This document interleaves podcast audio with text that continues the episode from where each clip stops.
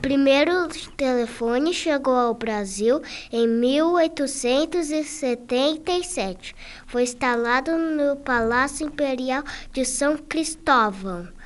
Era muito caro para ter uma linha telefônica. Só pessoas muito ricas tinham. Para o telefone fixo funcionar, a base fica conectada a uma corrente elétrica através de um fio.